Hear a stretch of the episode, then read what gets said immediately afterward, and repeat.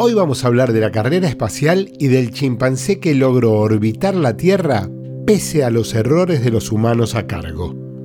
Esto es Historias Notorias.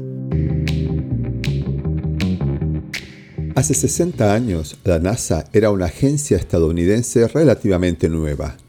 Estaban intentando hacer que un hombre orbite la Tierra. Pero antes de intentarlo con un hombre, necesitaban asegurarse que la nave podía orbitar y podía volver. En enero de 1961, la NASA hizo un primer intento enviando a un chimpancé a una trayectoria suborbital. Este viaje de 18 minutos consistía en llegar a unos 160 kilómetros de altura y empezar inmediatamente el descenso. Si bien el experimento fue un éxito que demostraba que la cápsula podía mantener con vida a su ocupante, el estado de confusión en el que se encontraba este chimpancé al salir de la cápsula era tal que los doctores de la NASA temían que poner a un hombre en órbita pudiera generar grandes trastornos físicos y psíquicos. Más adelante, en marzo, dos astronautas estadounidenses también realizaron un viaje suborbital y volvieron sanos.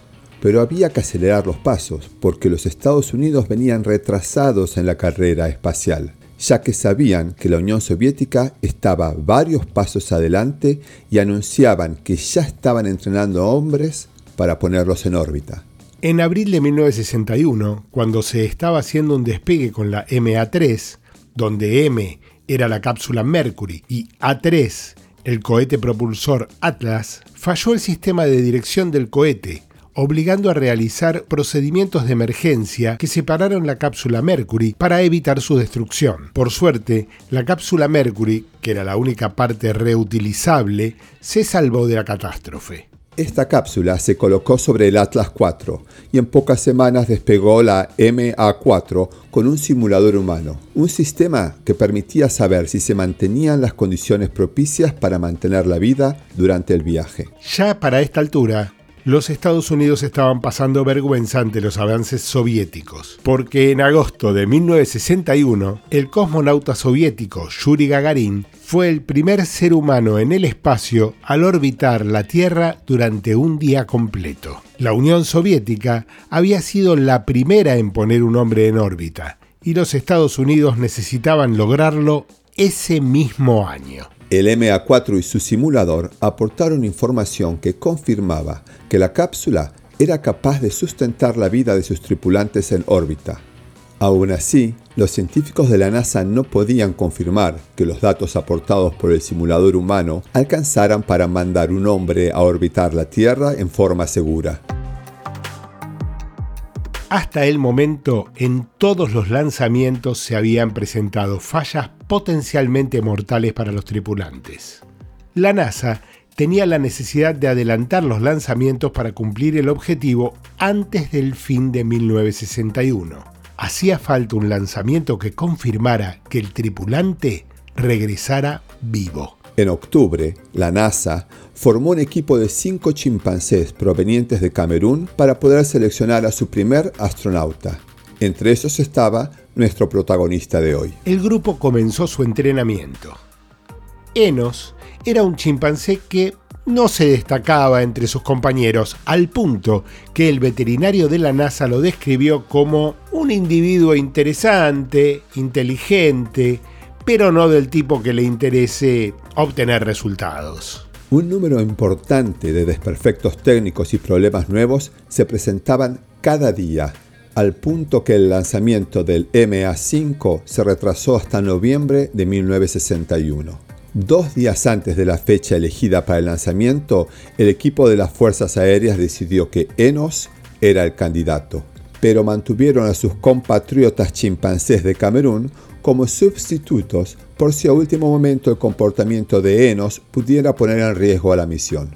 El 29 de noviembre, Enos fue introducido en la cápsula Mercury, en lo que en ese momento se llamaba la unidad presurizada para traslado de primate. Pero el lanzamiento empezó a retrasarse, al punto que el director del lanzamiento dejó el comando central y se presentó al pie de la nave para asegurarse que todo el equipo fuera consciente de la necesidad de apurarse. Finalmente, La nave despegó a las 10.08 de la mañana, luego de dos horas y media de retraso. Enos llevaba en la cápsula cuatro horas esperando. La cápsula fue impulsada por el cohete Atlas hasta la órbita, a 160 kilómetros de altura. Durante ese trayecto, Enos resistió fuerzas de hasta 8 veces la aceleración de la gravedad. Al llegar a la órbita, el cohete se desconectó de la cápsula y Enos estaba orbitando. Sin gravedad, y hubiera estado flotando en la cápsula si no fuera porque estaba amarrado. El vuelo anterior tripulado por un chimpancé había llegado a nivel suborbital y solo duró 18 minutos. Enos estaba más preparado, ya que tenía que dar tres vueltas a la Tierra, una tarea que llevaría al menos 5 horas, a las que se sumaron las cuatro que ya había estado esperando. Enos tenía un tablero de luces que respondían a las acciones de tres palancas. Sus tareas se dividían más o menos de esta forma. Durante 12 minutos se encendieron distintas combinaciones de luces. Enos tenía que mover las palancas correspondientes para apagarlas. Luego de 6 minutos de descanso, venía otra tanda de tareas que podían tener como recompensa un trago de agua o trozos de banana seca. También había otra tanda de tareas que en lugar de recompensas tenían castigos. Ante un error, Enos recibía una pequeña descarga eléctrica en el pie izquierdo. O al menos pequeña según la descripción de los entrenadores. Y aquí aparece otro problema. El sistema de testeo comenzó a funcionar mal y aunque Enos realizara el movimiento correcto, recibía la descarga eléctrica. Enos continuó dando la respuesta correcta pese a seguir recibiendo el castigo, al punto que recibió docenas de descargas. Después de la primera órbita, el sistema de mantención de condiciones ambientales comenzó a funcionar mal, al punto que la temperatura del cuerpo de Enos llegó a los 38 grados centígrados, antes de que se restablezca el control. Por otro lado, uno de los cohetes fallaba y se disparaba moviendo a la cápsula en una trayectoria errada.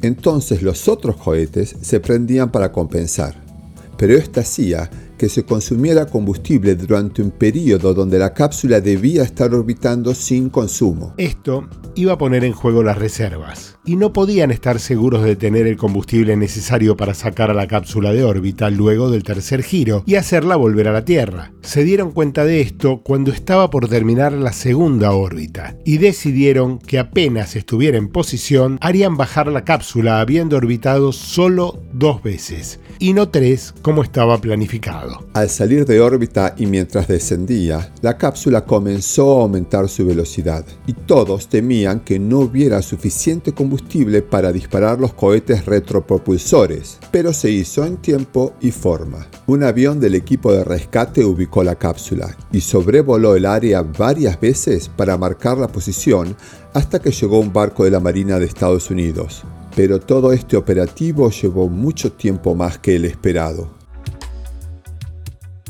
Finalmente, luego de abrir la portezuela, Enos salió de la cápsula, pero estaba frustrado y enojado. La demora desde el amerizaje había sido de tres horas. Enos se había desamarrado de las cintas, había roto los sensores médicos y se había sacado el catéter urinario de un tirón. Luego de un rato volvió a ser el chimpancé calmado y apacible que siempre había sido. Y en un intento de recompensarlo por los errores del equipo, lo dejaron descansar con toda el agua y los trozos de banana seca que quisiera.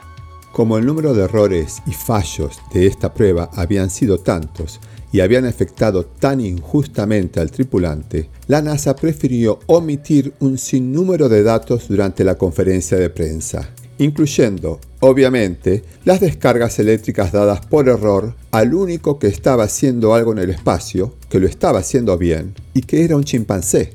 El viaje de Enos en la MA5 permitió que el 20 de febrero de 1962 John Glenn fuera el primer estadounidense en orbitar la Tierra en el MA6. La experiencia de Enos fue mucho más importante que lo que se había planeado originalmente, ya que no solo demostró que se podía ir y volver en un sistema Mercury Atlas, sino que la salud psíquica, aún en momentos de frustración, permitió a Enos continuar haciendo lo que era correcto. Entonces solo hacía falta que un astronauta humano pudiera responder por lo menos igual de bien que su colega primate. Soy Daniel Pombo. Yo, Pablo Toronto. Y esto es Historias Notorias. Esta y otras historias que no nos contaron la puedes escuchar en Spotify, Google Podcast, Apple Podcast o en tu plataforma preferida. Si quieres enterarte de qué trata el próximo episodio, seguinos en Instagram y Facebook.